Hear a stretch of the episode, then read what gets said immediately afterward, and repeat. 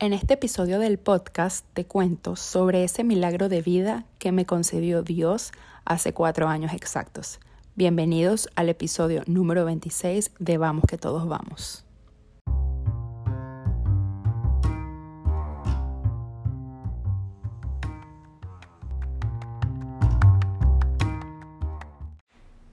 People, hello, hello, ¿cómo están? ¿Cómo van? Desde donde sea que me estés escuchando, bienvenidos a Vamos, que todos vamos, a mi podcast favorito y tu podcast favorito también. Yo soy Mafe y te doy la bienvenida al episodio número 26. Eh, un episodio, obviamente, como todos los demás, hecho con todo mi amor, con todo lo que tiene mi corazón y con lo mejor que te pueden entregar mis palabras. Eh, hoy es 4 de mayo del 2023 y este episodio va a quedar para, para el recuerdo. Es demasiado, demasiado importante para mí. Eh, todos, todos mis episodios son como mis hijos, son como mis bebés. Pero como yo siempre les he dicho, este podcast es una línea del tiempo de mi vida y este podcast es todo eso que a través de mi historia yo te quiero brindar, yo te quiero mostrar y yo te quiero enseñar para, para que lo tomemos como un punto de partida a vivir nuestra mejor vida, a, entender que la vida, aunque sea una montaña rusa, vale la pena vivirla.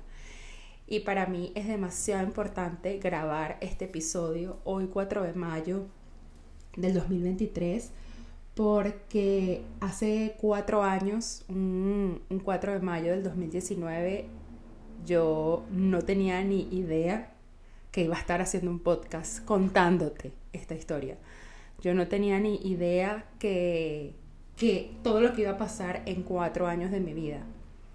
De hecho, creo que es primera vez que, que lo estoy contando, es primera vez que estoy hablando de esto tan, tan abiertamente o con tantos detalles quizás, porque sí, ciertamente yo he sido bastante abierta con, con, mi vida o con todo lo que mis procesos de, de vida significa. Sin embargo, eh, esta parte de, de, la historia no muchos la saben, esta parte de, de la historia em, hay muchas veces que, que ni siquiera la recuerdo o que, o que la bloqueé de mi mente para, no para olvidar, sino como un mecanismo de defensa para que duela menos.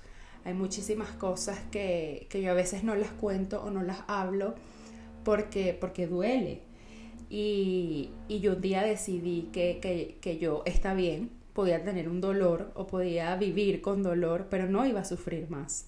Eh, ahora trato siempre de recordar todo esto desde, desde la alegría, desde la motivación, desde que sí, que me pasó, que sí, que lo viví, pero que pasó y que quedó en el pasado.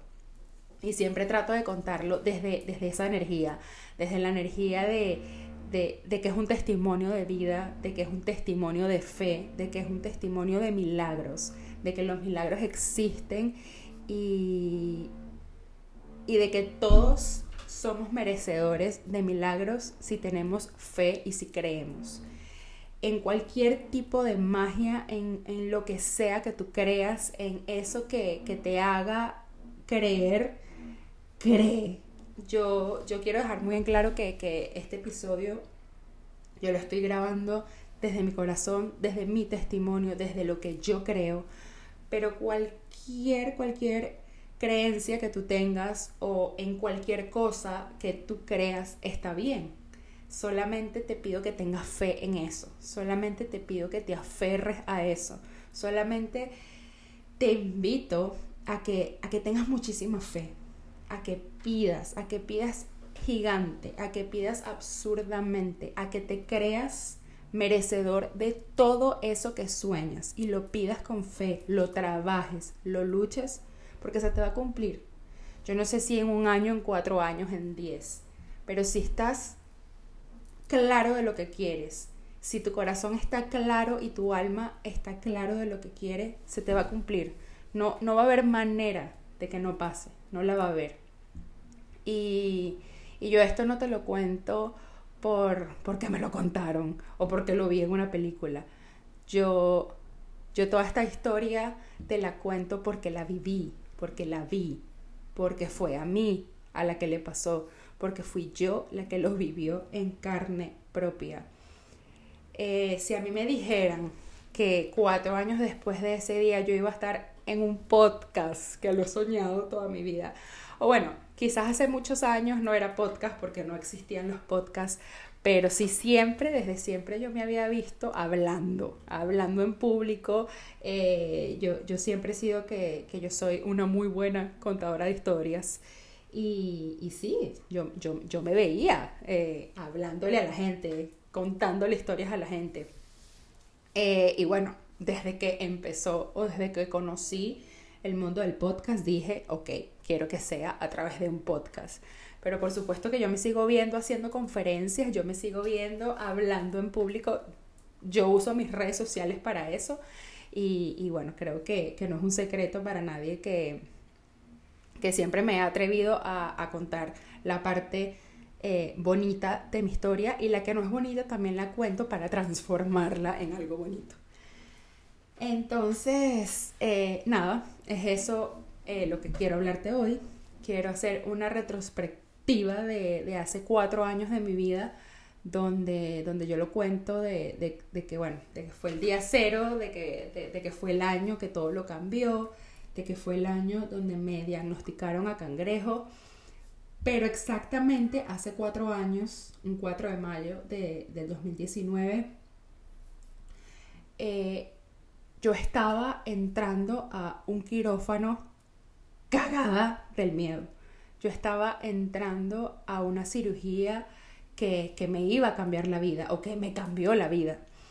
Y yo estaba entrando a, dejar un pedazo de mi cuerpo ahí, a que, a que me sacaran eh, un, cangrejo del tamaño de, un limón o de, del puño y, que no teníamos ni idea de cómo llegó, pero que llegó, que estaba habitando en mí y, que yo no quería que estuviese en mí. Eh, yo hace cuatro años estaba muy dudosa de todo lo que iba a ser mi vida después de, esa operación. Pero bueno, creo que para, para poder entender todo, creo que tenemos que empezar desde el principio. Yo hace cuatro años lo saben, si me siguen desde hace tiempo, fui diagnosticada eh, con un cáncer en el útero. Eh, cuando me hacen este diagnóstico, luego de muchísimas pruebas, luego de, muchísimas idas al, médico, eh, los doctores llegaron a la, a la, conclusión de que, bueno, el mejor protocolo era operar. Era, bueno, que me abrieran, sacaran el, el aparato reproductor femenino y volvieron a cerrar y me y bueno, ya, todo, todo se iba a acabar allí. Eh, la cosa era que yo tenía 26 años y bueno, ya, ya era, digamos, adulta, pero esa operación normalmente, o sea, hacer una histerectomía total, que es, como les digo, sacar el aparato reproductor femenino a, la mujer, es una cirugía que normalmente se le hace a, las mujeres luego de los 45 50 años. Em, o luego de, tener em, hijos. O bueno, lo cierto es que se hace cuando ya la mujer llega a cierta edad. No se le hace a un, normalmente no se le hace a una chama de 26 años. No existe a menos que su salud esté comprometida. Hola, soy yo. soy yo la que su salud está comprometida. Entonces, cuando toman esta decisión, claramente eh, yo pregunto como que, bueno, tengo opciones, hay algunas otras opciones y no, esa era la única opción viable para mí eh, en ese momento. Eh, y no solamente me lo dijo un doctor, me lo dijeron varios médicos eh, porque bueno, a mí me vieron varios doctores y todos eh, llegaron a la misma conclusión. La cosa era que, como les digo, yo tenía 26 años, yo no había sido mamá, ni, ni había intentado ser mamá. Y, y la decisión era bastante difícil tomarla porque las consecuencias de esta operación son bastante heavy. O sea, las consecuencias de esta operación son, básicamente, a mí me estaban adelantando una menopausia. Eh, a mí me... O sea, a mí, me, a mí me estaban arrastrando a ser una vieja precoz. Y, y cuando digo vieja, no lo digo en el mal sentido de la palabra, sino como que a tener achaques o a tener cosas que tiene una persona de 50 años y yo las iba a empezar a experimentar a los 26. Entonces, esos cambios hormonales son bastante fuertes para una, para, una persona, o sea, inclusive para una persona de 50 años también le pega, imagínate a alguien de 26 que está empezando a vivir su vida. Solamente que era la única opción, no tenía, yo no tenía más opciones en ese momento. Y el tomar la decisión eh, también era bastante detonante porque no había vuelta atrás. O sea, esto era sí o sí.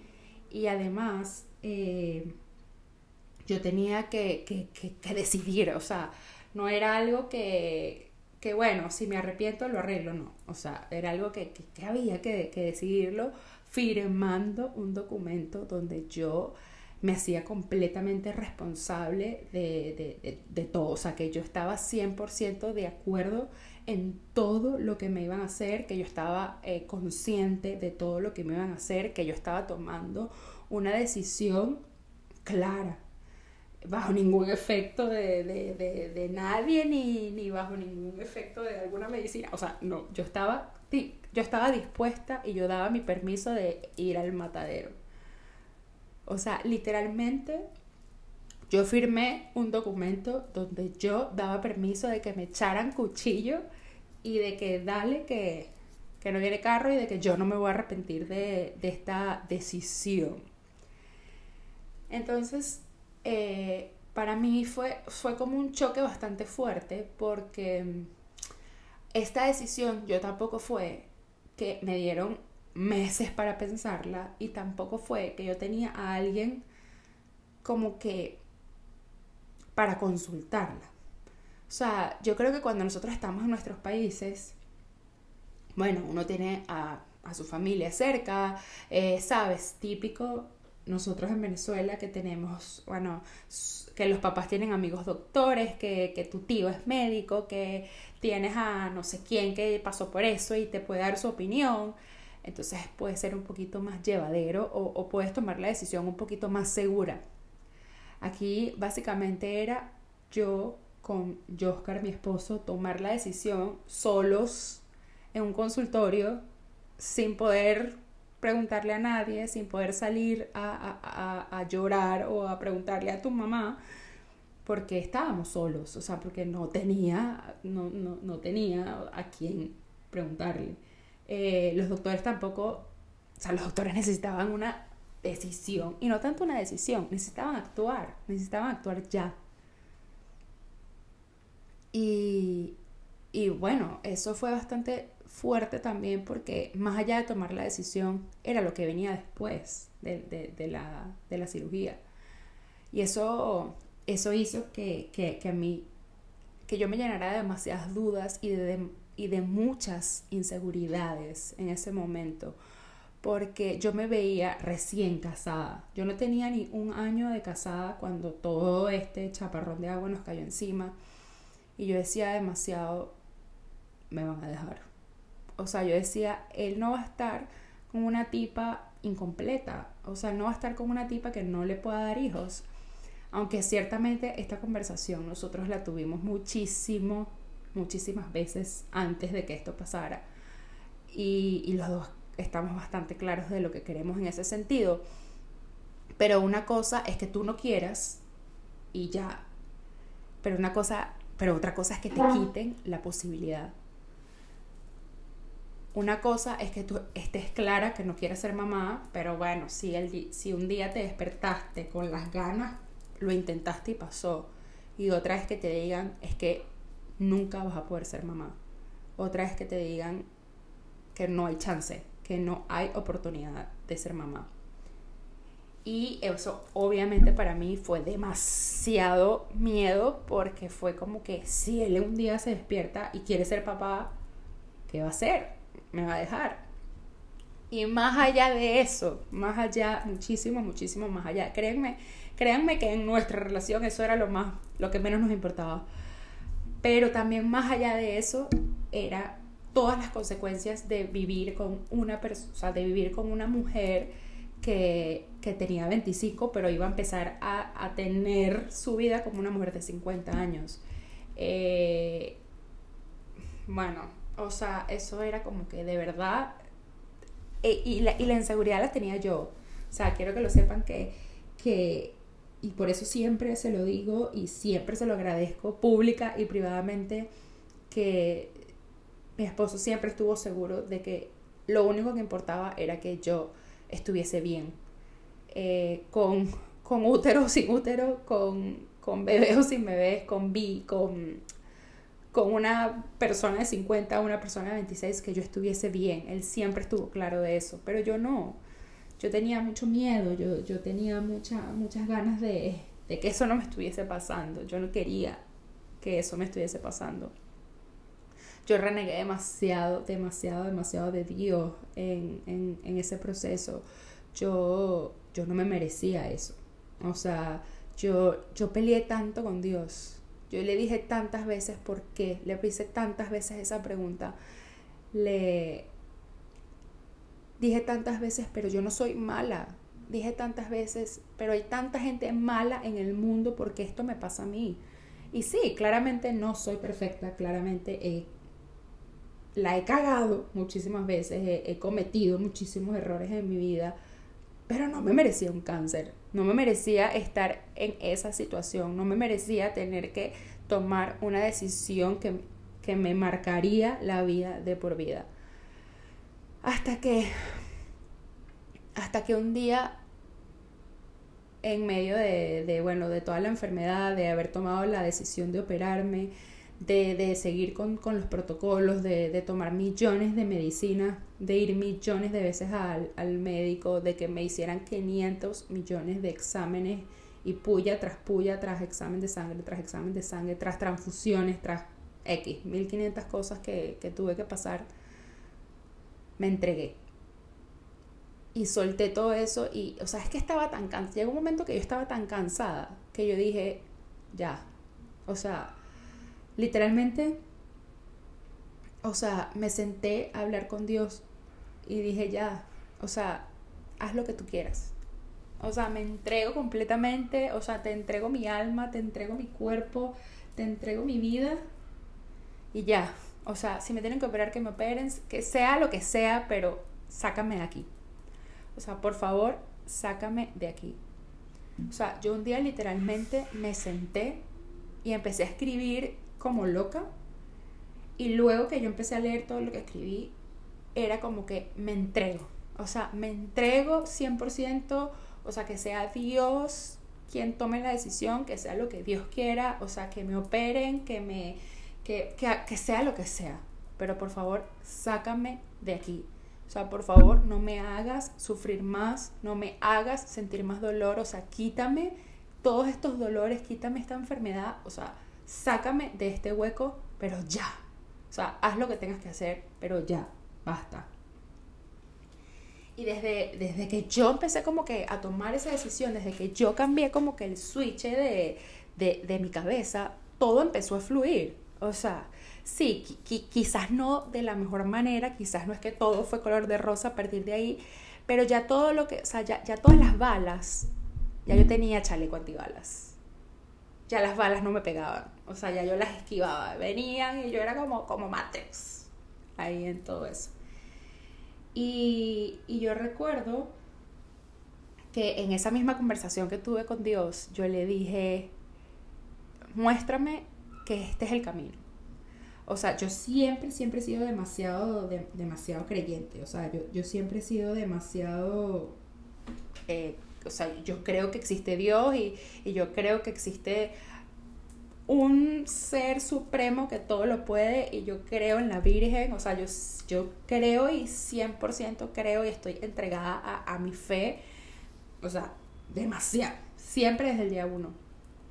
Eh, y bueno, la practico a mi manera, cumplo con Dios a mi manera y, creo que cada quien tiene su manera de cumplir y está perfecto.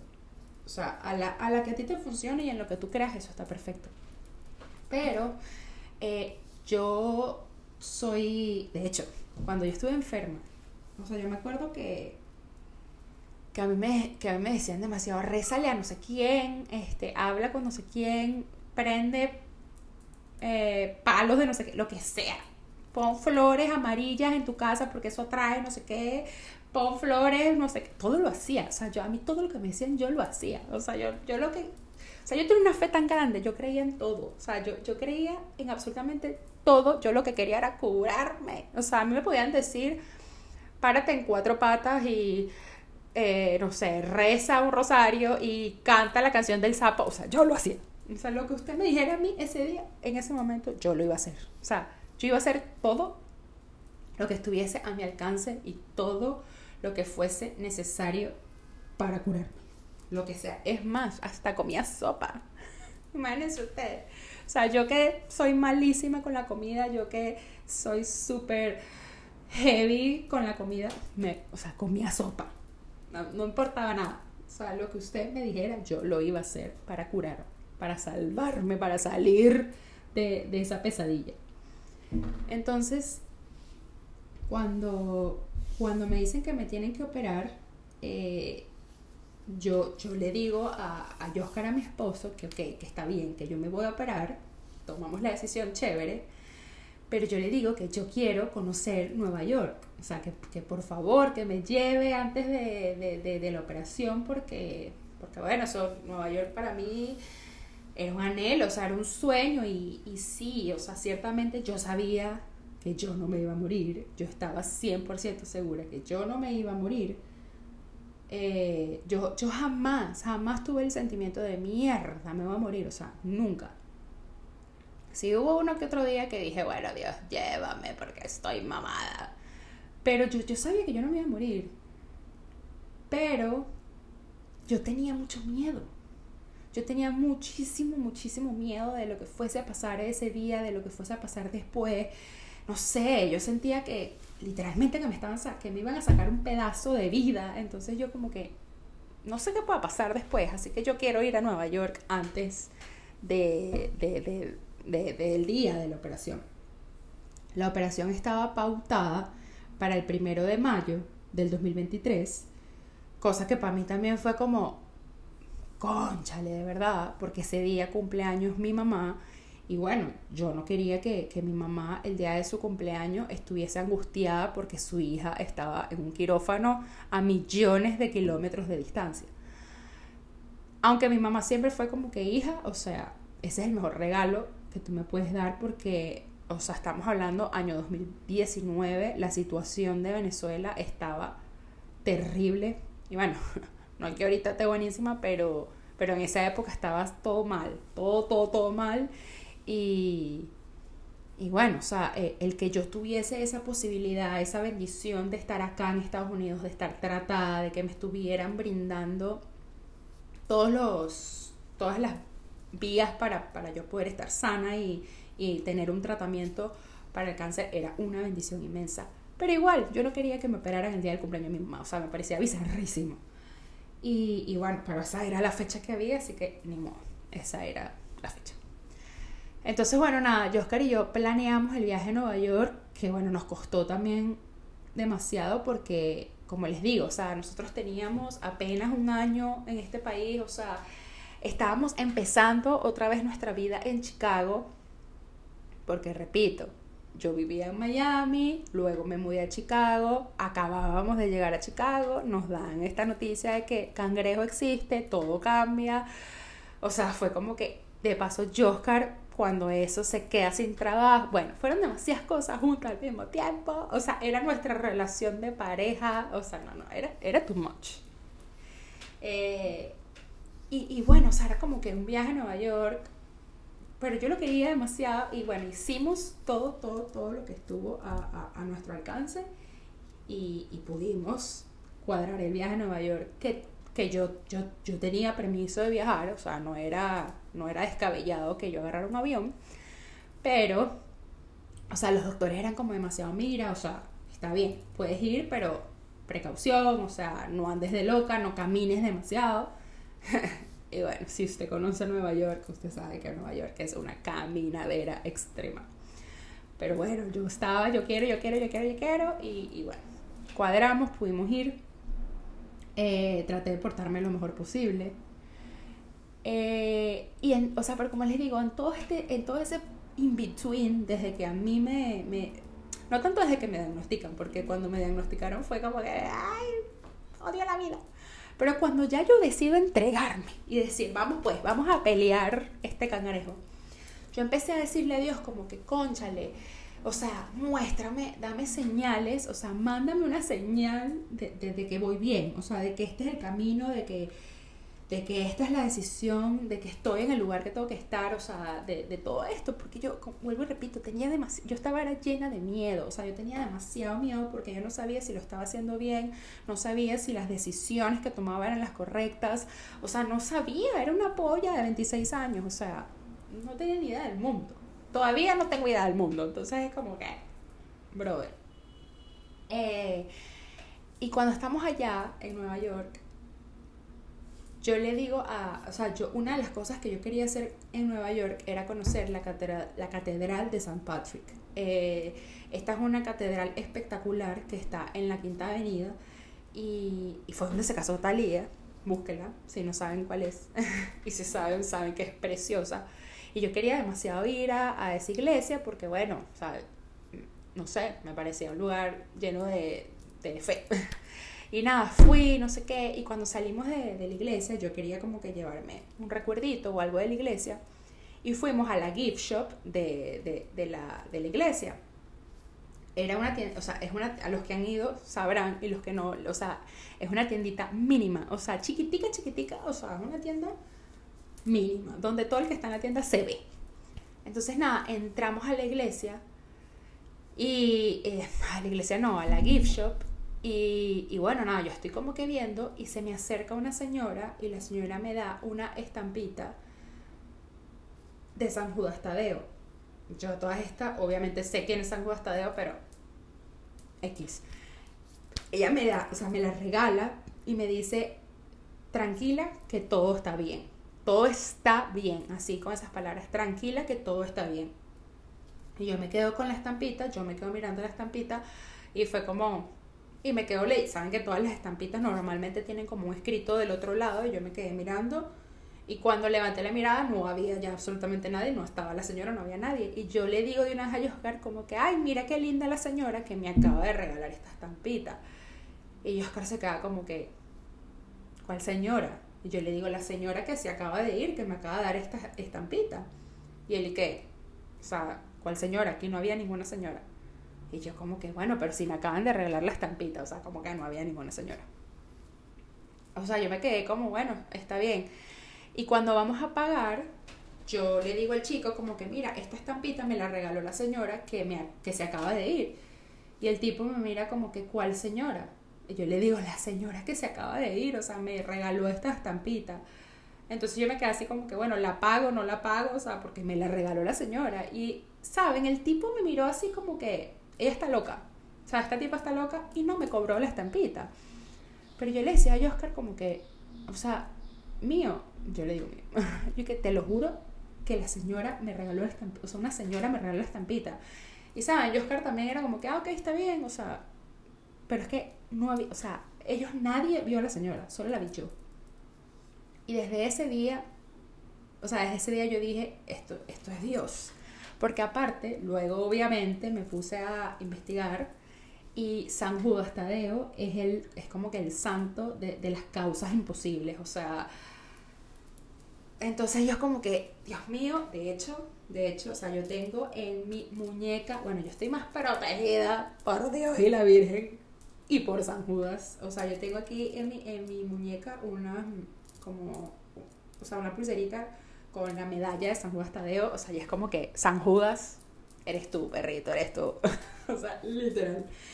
Y, y nada, desde ese día yo dije, o sea, Dios está aquí y está conmigo y, y, y, esta es la, o sea, estas son señales de, de, de Dios, de que, de que estoy bien, de que estoy en el lugar que tengo que estar, de que estoy con las personas que tengo que estar.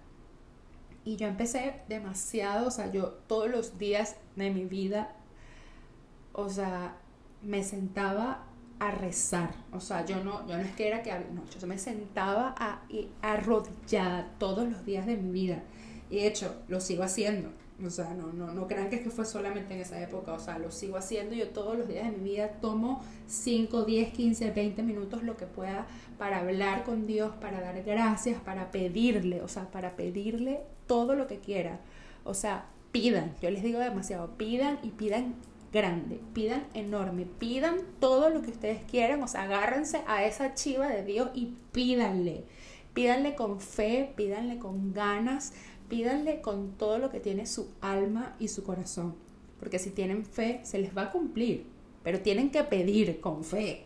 Si no, no, no tiene sentido. Entonces, eh, yo empecé a pedirle, por favor, por favor, sácame aquí, o sea, por favor, o sea, sácame esto, o sea, por favor, manténme sana, por favor. De verdad, quiero estar sana, o sea, quiero vivir o sea, yo te juro que, que, que después de esto, yo te lo prometo, yo voy a ser buena. yo no voy a criticar más a nadie. Yo te lo prometo que, que, que voy a vivir mi vida y no me voy a quejar más nunca. o sea, literal, literal, o sea, fue como que, ¿qué quieres de mí? O sea, yo lo hago, pero por favor, sácame de aquí. Y como les digo, o sea, me entregué al mil, o sea, no, no hubo más nada. Y bueno, tanto así le pedí que un día me llamaron, o sea, días antes de la operación, y como que mira, eh, no sé, ah, eh, creo que fue algo del, del, piso, del lugar donde, de, la clínica, pues donde, donde iba a ser la operación. Y tuvieron que, que, posponer la operación y ya no iba a ser el primero de mayo. Y yo como que, yes, o sea, yo decía, Dios, eres tú. Y bueno, me cambian la operación para el 4 de mayo que fue un poquito chimbo porque, como les digo, mi familia no vive acá en Estados Unidos, pero mi hermano había, había podido cuadrar para viajar y, estar con, conmigo el día de la operación. Bueno, al final tampoco estuvo porque, como les digo, me cambiaron la operación, pero ese día pude estar con mi esposo y un primo que amo y adoro y, y bueno, este, y bueno, yo sé que por las redes sociales y el Instagram y por WhatsApp tenía a un batallón conmigo, así que nunca me he sentido sola. Y nada, llegó el día de la operación, llegó el día tanto había esperado. Y, ese día eh, yo me acuerdo que, que tenía demasiado miedo. Pero en medio de todo mi miedo, en medio de todo lo que había llorado, es más, a mí me operan y dos días antes de la operación, que mi primo estaba pudo viajar a Chicago, y eso habíamos, o sea, yo había salido a rumbear. Yo salí a rumbear y yo dije, obviamente sin alcohol y sin nada, que no pasa nada, igual usted puede rumbear y estar, pasarla bien sin alcohol. Y salí a rumbear y bailé y bailé y bailé y bailábamos y, o sea, me acuerdo que hasta nos sacó la policía de la, de la discoteca y pelear, no nosotros, pero hubo una pelea, o sea, no, esa noche fue épica.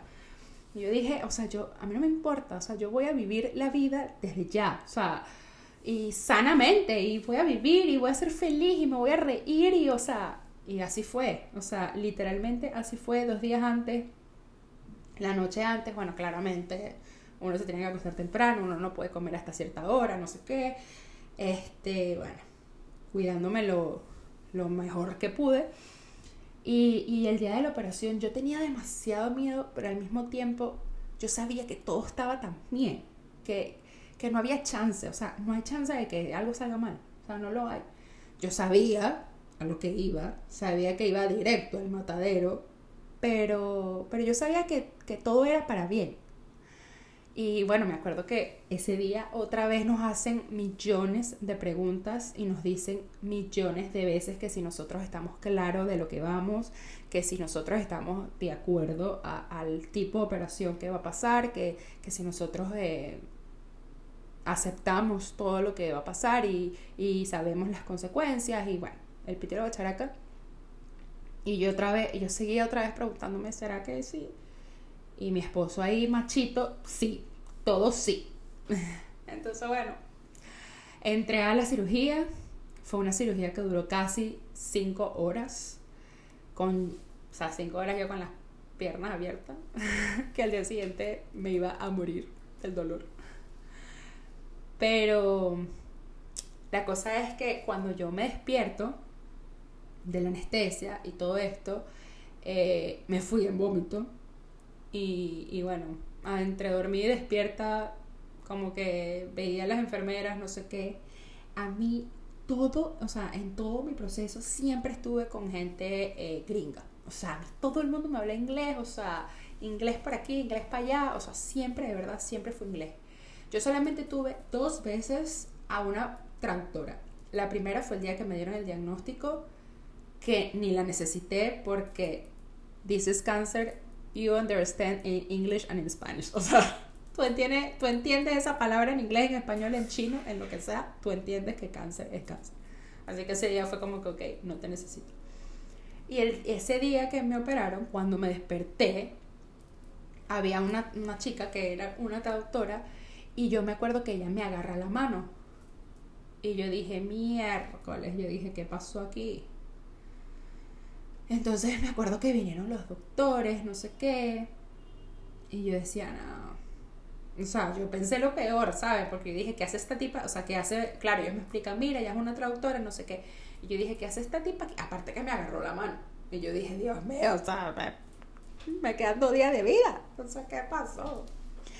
Entonces, ella me mira y ella, ella tiene una cara, o sea, como, como de no sé, yo no sé si ella quería llorar o, o ella quería morir, o sea, yo no sé, esa chama tenía una cara que, que jamás se me olvidar esa cara, o sea, porque era como demasiado impresionante, ella, era como si estuviese viendo un fantasma. Y yo, pero, pero ¿qué pasa? Y a todas estas yo sola, porque o sea, la gente está afuera esperándome. Entonces ella dice, yo no sé, o sea, como que yo no sé si, si es la, eh, la tipa era mexicana totalmente. Entonces me dice como que yo no sé si, si es la ciencia, o sea, yo no sé qué, qué pasó, pero bueno, bueno, los doctores te quieren decir algo. Y yo, me, o sea, yo estaba demasiado drogada en ese momento, o sea, yo tenía, no sé, la morfina a todo lo que da, o sea, yo, yo no sé, yo estaba en una nota de, deliciosa. Y yo era así como que, ah, ¿qué? O sea, literal. Y la tipa, y los doctores empezaron a hablar, no sé qué. Y yo no entendía nada, o sea, de verdad yo no entendía nada. Pero lo cierto es que luego de que los doctores hablan, ella dice como que es un milagro. De verdad, esto tiene que ser un milagro, porque es que científicamente no hay una explicación. Eh, y yo como que, ¿cómo? Entonces ella me dice, o sea, como que los doctores, o sea, lo que te quieren decir es que estás completamente limpia, eh, solamente tuvieron, o sea, ese tumor que era del tamaño de un limón, se convirtió tan chiquitico, tan chiquitico, o sea, se convirtió del tamaño de, de una pasa, o sea, de una chickpea, o sea, de algo tan, pero tan chiquitico, y estaba pero tan encapsulado y tan preciso que literalmente ellos sacaron un pedazo, o sea, sacaron la mitad del útero y listo. O sea, conservas tus ovarios, o sea, conservas tus órganos, estás completa, estás perfecta, estás limpia, estás perfecta. ¿Y yo qué? Yo lo podía creer. O sea, yo sí lo podía creer. O sea, sí lo podía creer. Porque, porque es que lo pedí tanto. O sea, yo le pedí tanto, tanto a Dios. O sea, yo, miren, no saben o sea, yo decía, yo me merezco esto. Esto es lo que yo me merezco. yo, yo sabía, o sea, yo, yo sabía a lo que iba, o sea, yo sabía que yo iba era a sanar, o sea, yo sabía que todo lo que iba a pasar desde el momento que a mí me pusieran la anestesia iba a ser para bien. Y, y claramente ahí arranqué a llorar, o sea, a llorar de, de, la felicidad y, y, de la emoción y, y, de, y de no tener, no tener palabras más allá de, de un gracias, o sea, porque yo me merecía ese milagro, yo me merecía ese milagro y cada vez que pueda lo voy a contar, cada vez que pueda lo, lo voy a decir, eso fue un milagro de Dios, eso fue un milagro de la vida, eso fue un milagro del cielo que me concedió y, que me lo dieron para, para vivir, o sea, que me lo dieron para, para dar este testimonio y para decir que Dios es lo más grande del mundo y que existe y que, y que hay que creer y que hay que creer con todo, con todo, con todo lo que tenemos. Eh, bueno, a mí me encantaría decirle que, que, después de ese día todo terminó y que la pesadilla se acabó, pero bueno, no. Luego de, de eso, mis consultas de, de follow-up, eh, a mí me a mí, me, a mí ahí, allí es cuando me dicen que tengo que hacer radioterapia y quimioterapia, que bueno, claramente eso me, me, me destruyó, em, pero bueno, me hizo entender que, que los ciclos no son lineales, em, quizás luego les hago un podcast hablándole también de, esa experiencia. Y, y bueno, eh, me hizo todo ese proceso, siempre me ha hecho, siempre que yo recuerdo todo, todo ese tiempo, todo, todo ese proceso, me, doy cuenta de eso, de, que los ciclos no son lineales, de que los procesos no son lineales, de que nunca hay un final. Para nada, para nada hay un final, o sea, porque a veces terminas una cosa y empiezas otra y termina una y empieza otra y así vamos, pero al final todo pasa.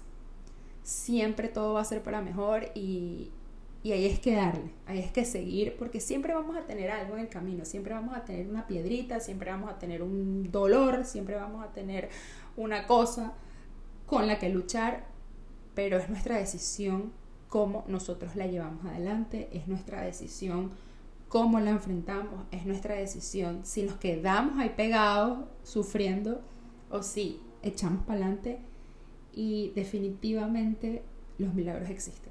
O sea, los milagros existen y se los digo de corazón. Crean, crean con todo lo que tiene su alma, crean con todo lo que tiene su corazón y nunca, pero nunca dejen de soñar y luchar. Se los pido, se los ruego.